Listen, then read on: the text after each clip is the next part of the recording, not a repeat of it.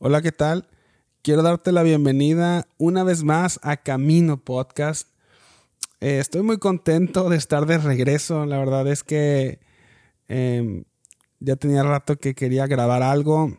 Eh, no había podido. La verdad es que había tenido mucho trabajo, pero gracias a Dios em, estamos de regreso y estoy muy contento porque en esta ocasión tengo un libro que se ha vuelto uno de mis libros favoritos.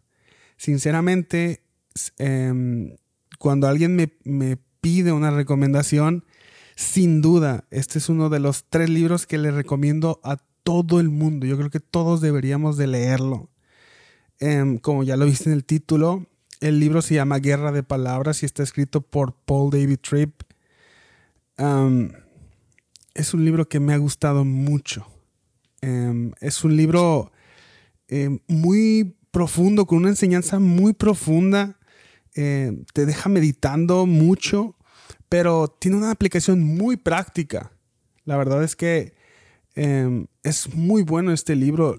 Yo había eh, empezado a seguir a Paul Tripp en, en, Instagram y su contenido es bastante bueno, eh, pero no había leído nada de él había escuchado referencias de que, pues, que él es un consejero bíblico em, muy famoso y, la verdad pude leer este libro y eh, pude comprobar que realmente em, es, un gran escritor y es un hombre muy sabio. Em, te, te comparto el contenido, mira, el los capítulos. Aquí están. El libro se divide en tres secciones. Eh, la primera sección es el valor de las palabras y los capítulos son Dios habla, Satanás habla, la palabra en carne propia y palabras idolátricas. La sección 2 es una nueva agenda para nuestra conversación.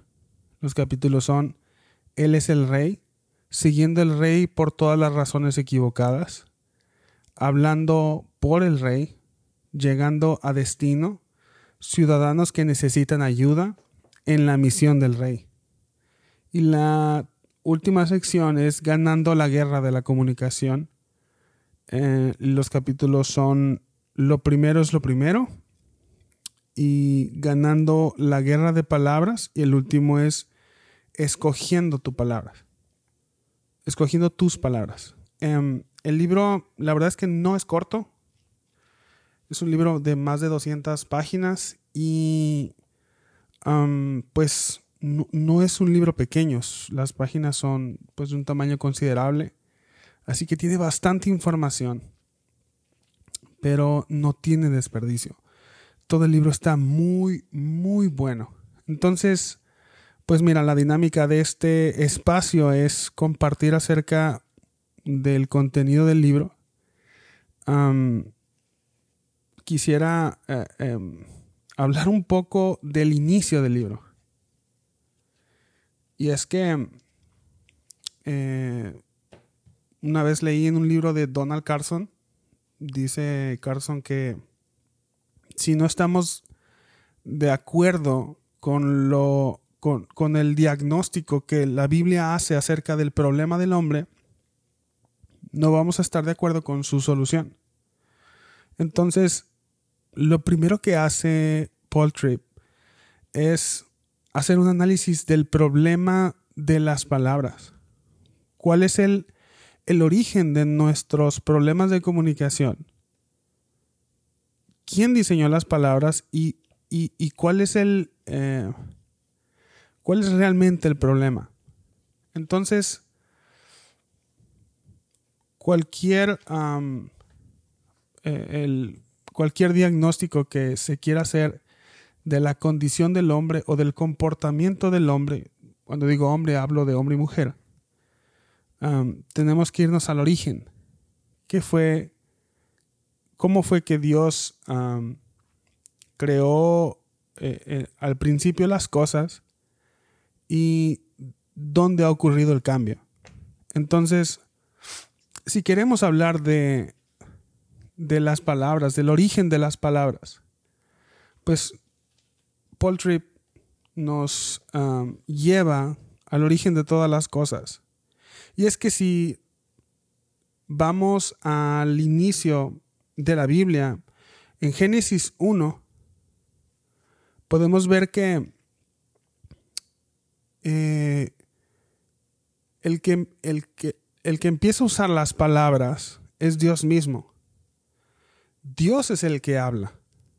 Dice Génesis 1.1, um, en el principio creó Dios los cielos y la tierra. Te lo leo en la Nueva Biblia de las Américas. Um,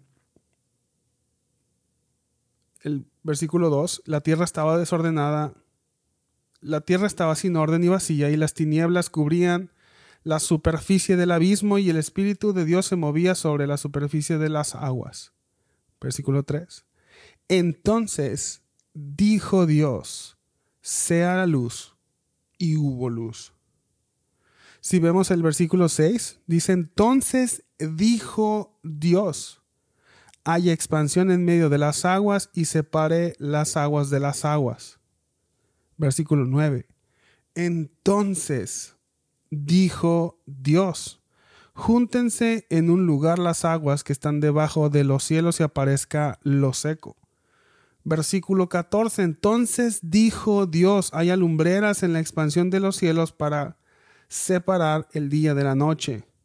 Versículo 20. Entonces dijo Dios, llénense las aguas de multitudes de seres vivientes y, y vuelen las aves sobre la tierra en la abierta expansión de los cielos. Versículo 24. Entonces dijo Dios, produzca la tierra seres vivientes según su especie, ganado, reptiles y animales de la tierra según su, su especie. Y versículo 26. Y dijo Dios, hagamos al hombre a nuestra imagen conforme a nuestra semejanza. Ahora, vemos que en la creación del hombre hay algo diferente, porque vemos que en el relato de la creación de todas las cosas, Dios dice que se haga algo y se hace. Pero no vemos a Dios interactuando con esa creación, pero cuando Dios hace al hombre, en versículo 26 dice, y dijo Dios, hagamos al hombre con, a, nuestra imagen, conforme a nuestra semejanza. Vemos, si leemos en el versículo 27, y Dios creó al hombre y a la mujer a, a, imagen suya, a imagen de Dios, lo creó, varón y hembra los creó. 28. Dios los bendijo y les dijo. Bueno, vemos que Dios cuando crea a, los primeros seres humanos, al primer hombre y la primera mujer, los crea con el poder de su palabra. Él dice que los va a hacer y los hace. Pero una vez que los crea, Dios mismo habla con ellos. Dice Paul Tripp, Dios no es solamente un Dios que hace, sino también un Dios que habla a su pueblo poderosa, elaborada, coherente, exhaustiva y claramente. Vemos cómo Dios mismo es el que utiliza las palabras para comunicarse. Es el medio que Dios ha decidido utilizar para transmitir. Dios transmite su voluntad, su plan, su propósito y su verdad. Lo hace a través de palabras. Son palabras las que Dios utiliza para describirse a sí mismo. Dice Paul Tripp, palabras como roca, sol, fortaleza, escudo, pastor, padre, juez, cordero, puerta, amo, agua y pan explican quién es Dios y qué es lo que Él hace. Entonces, vemos que las palabras son de origen divino, Dios mismo es el que utiliza las palabras. Dios crea las palabras, Dios crea la comunicación como algo bueno.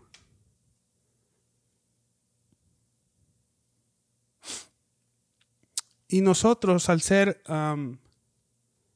hechos a la imagen y semejanza de Dios, bueno, compartimos de una manera limitada algunos de sus atributos y es Dios mismo el que comparte este atributo con su creación, con su creación especial. Vemos que no toda la creación comparte esta habilidad de comunicarse a través de palabras. Pero Dios ha dotado a los seres humanos, a los hombres y las mujeres, con la capacidad de comunicarse por medio de las palabras. Vemos que también entonces las personas pueden hablar. Dice Paul Tripp que nuestras palabras son valiosas porque demuestran nuestra manera de interpretar la vida. La manera en que interpretamos la vida determinará cómo respondemos a ella. Entonces Paul Tripp termina el capítulo 1 diciendo que las palabras le pertenecen a Dios, pero Él nos las ha prestado para que podamos conocerle y seamos usados por Él. Las palabras son un don de Dios. Entonces, el capítulo 2 del libro de Paul Tripp nos, mm, nos da una explicación de entonces dónde viene el problema con nuestras palabras. Si las palabras fueron creadas de una manera santa y buena por un Dios bueno y santo, entonces ¿por qué encontramos problemas en nuestra comunicación? ¿Por qué usamos palabras para herir? ¿Usamos palabras para agredir? Bueno, esto lo podemos leer eh, más adelante en Génesis, en el capítulo 3. Dice el versículo 1, la serpiente era más astuta que cualquiera de los animales del campo que el Señor Dios había hecho. Y dijo a la mujer, vemos que en el jardín Dios había hablado. De hecho, ya había interactuado con los primeros seres humanos. Y todo había transcurrido en una sana convivencia. Dios había utilizado palabras para comunicar su voluntad. Dios ya había dado órdenes. Dios ya había eh, dado eh, algunas instrucciones. Dios ya había decretado algunas cosas. por ejemplo, Dios ya había decretado la unión entre un hombre y una mujer.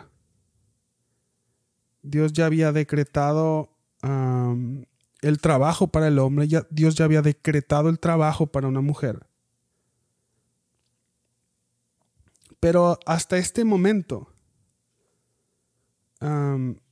vemos que todo había transcurrido en armonía.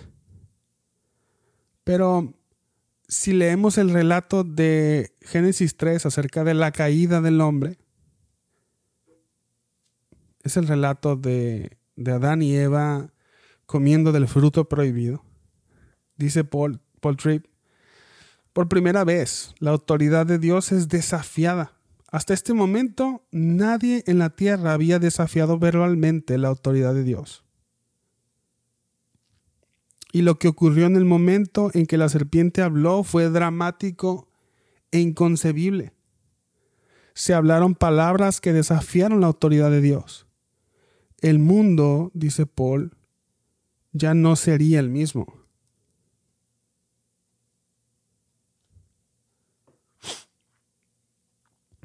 dice más adelante, muchos de los problemas que experimentamos cuando hablamos con los demás surgen del hecho de que hemos usurpado la autoridad de Dios. Decimos lo que queremos decir en el momento y en la forma en que lo queremos decir. Hablamos como si nos perteneciera toda la autoridad y tuviéramos el derecho de usar las palabras para procurar nuestros propósitos y para buscar nuestra felicidad. Hablamos como si fuéramos Dios en vez de ser sus criaturas llamadas a someterse a su autoridad en cada palabra. Bueno, vemos que el problema de, de nuestras palabras o del origen de nuestras palabras es un tanto más profundo, eh, aunque no reflexionemos en eso. El problema viene de, de un lugar más profundo de lo que nosotros creemos. De hecho, dice Paul que muchos de nuestros problemas con las palabras se resolverían si tan solo nos detuviéramos y nos preguntáramos cómo evaluaría y respondería Dios a dicha situación.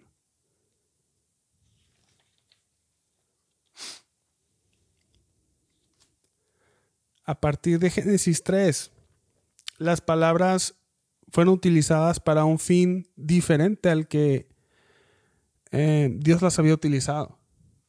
Dios había utilizado las palabras de una manera buena, santa, de manera provechosa y agradable. Pero ahora em, escuchamos palabras desafiantes, la primer mentira es eh, dicha, la primer mentira es escuchada, la primer mentira es abrazada. La relación con Dios fue diferente. Pero no solamente eso, sino la relación con los demás también salió afectada.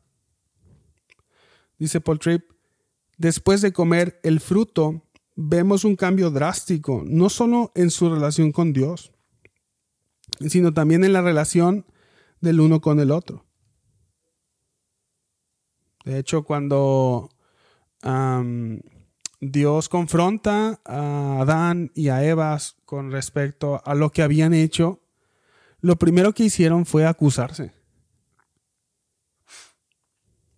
Adán acusó a Eva, incluso a Dios mismo. Eva acusa a la serpiente. Nadie se hace responsable de sus actos. Nadie se usan las palabras para acusarse. Usan las palabras para eh, desviar las acusaciones.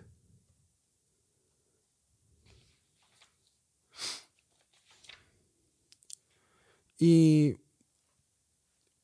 Paul Tripp termina este capítulo diciendo que debemos comenzar reconociendo humildemente que el origen de nuestras palabras no solo proviene de las palabras del Señor, sino también de las palabras de la serpiente. La guerra de palabras presentada en Génesis 1 y 3 la vemos ilustrada a través del resto de las escrituras. Nuestras palabras ahora dividen, engañan, destruyen. Son un mundo de maldad y causan un mundo de problemas. Las palabras no salen baratas. Por ellas podríamos terminar pagando un precio muy alto. Y termina Paul Tripp con, este, con esta pregunta. ¿Cómo lidiaremos con este problema? ¿Ves cuál es el problema? Dios crea una manera de comunicarse santa, buena, agradable. y es estropeada. El hombre elige utilizar el medio que Dios ha, ha dado, ha otorgado, de una manera no santa, de una manera que se revela en contra de él. Y ahora todos los descendientes de esos primeros hombres, bueno, experimentamos en carne propia los efectos de esa rebelión. Es lo que explica Paul Tripp en el, en el siguiente capítulo. Se llama La palabra en carne propia. Y es que si vemos cuál fue el origen de las cosas, cómo Dios creó todas las cosas buenas, después vemos el problema. Bueno, ahora podemos ver cuál es la solución que la Biblia plantea. Dios creó las cosas buenas. El pecado y la rebelión del hombre estropean la creación de Dios. Pero si, si leemos un poco en el inicio del Evangelio de Juan, vemos en Génesis 1 que Dios por medio de palabras crea todas las cosas. Pues dice Juan en el, Evangelio, en, el Evangelio de Juan, capítulo 1, versículo 14, que la palabra se hizo carne y habitó entre nosotros y vimos su gloria, gloria como la, la del unigénito del Padre lleno de gracia y verdad.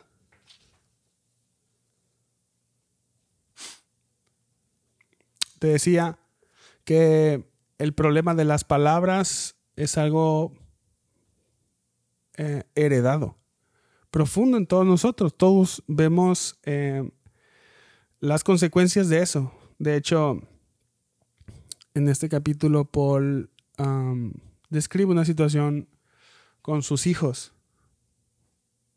Dice que los estuvo viendo discutir y pelear diciéndose cosas, el uno acusándose, ¿no? El uno al otro. Y dice eh, Paul que llega a una reflexión, se pone a meditar en medio de esa discusión. Dice que, dice Paul, me di cuenta de que yo nunca le había enseñado a mis hijos a discutir y pelear. Nunca les había enseñado cómo herirse el uno al otro con sus palabras. Nunca les había dado una charla sobre cómo escoger el momento correcto para echarle algo en cara a alguien. Nunca había procurado entrenarlos en acusar y condenar. No obstante, mis hijos actuaban con confianza y habilidad. Tenían un talento natural para usar las palabras de tal manera que hicieran exactamente lo que sus corazones airados deseaban. Y dice, quizá te estés preguntando si a mis hijos les ayudaría a aprender mejores técnicas de comunicación o un mejor sentido de ubicación y contexto. Sin duda se, se beneficiarían, pero la guerra de palabras esa mañana era mucho más profunda que eso. Se revelaban necesidades espirituales profundas que no serían aliviadas por unos cuantos principios para una buena comunicación. Y es que el problema heredado del hombre necesita una intervención divina para solucionarse. Bueno, esa solución es la que vino a traer el Hijo de Dios. La misma palabra de Dios se encarnó, se hizo hombre. Y dice Juan, y nosotros, y habitó entre nosotros y nosotros lo vimos. Jesús, la palabra de Dios encarnada, vino y nos mostró cómo luce una vida que se somete de manera santa y correcta a la palabra de Dios.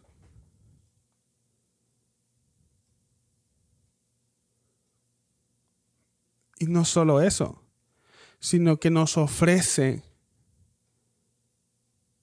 la solución a nuestros problemas de comunicación.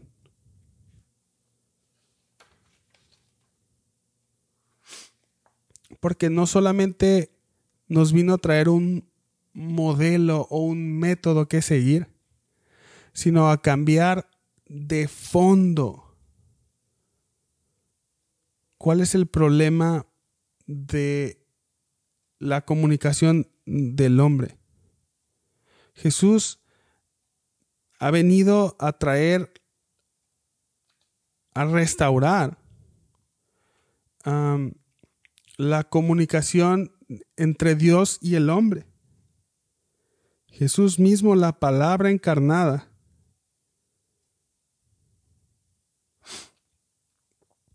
nos ha traído la esperanza que se había perdido en Génesis 3.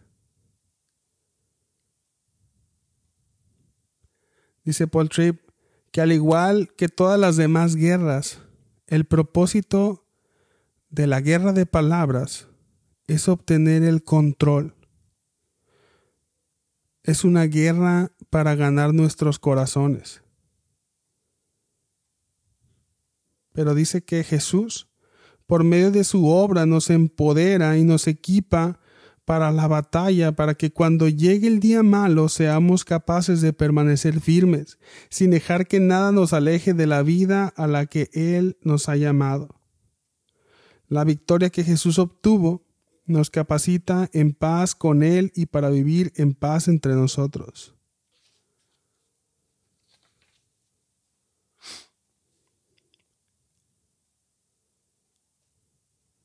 Dice Paul Tripp, que no solo nos, Jesús no solo nos ha dado lo que necesitamos para la vida eterna, sino que, sino todo lo que necesito para vivir una vida piadosa desde el momento en que soy salvo hasta el momento en que Dios me lleve al hogar para estar con Él.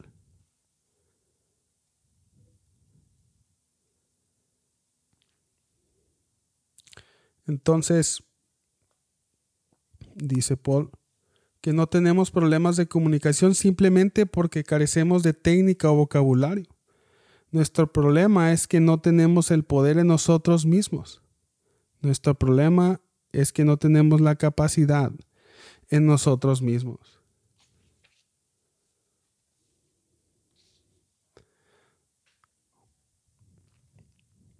Por eso dice Paul que el Evangelio cambia radicalmente la manera en que entendemos y peleamos la guerra de palabras. Porque en Cristo aceptamos tanto nuestra incapacidad como nuestra capacidad.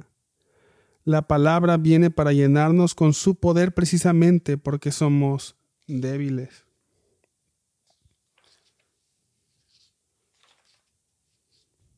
Es el Evangelio de Jesús. Es Jesús, la palabra, el que viene a transformar nuestra, nuestra lucha, nos viene a capacitar, una lucha que nosotros somos incapaces de ganar por nosotros mismos. Por eso dice Paul Tripp que en Cristo aceptamos nuestra incapacidad como nuestra capacidad. Es hasta que reconocemos que somos incapaces de de, de, ganar la guerra de palabras. Somos incapaces de, de mm, luchar contra nuestro corazón. Somos incapaces de seguir a Dios. Somos incapaces de relacionarnos con Él. Cuando reconocemos esa incapacidad y nos acercamos a la palabra de Dios encarnada para que por medio de su obra nos rescate y nos restaure nuestra relación con Dios. Es que recibimos la capacidad para relacionarnos con Dios, para usar las palabras de la manera que Dios desea que las usemos.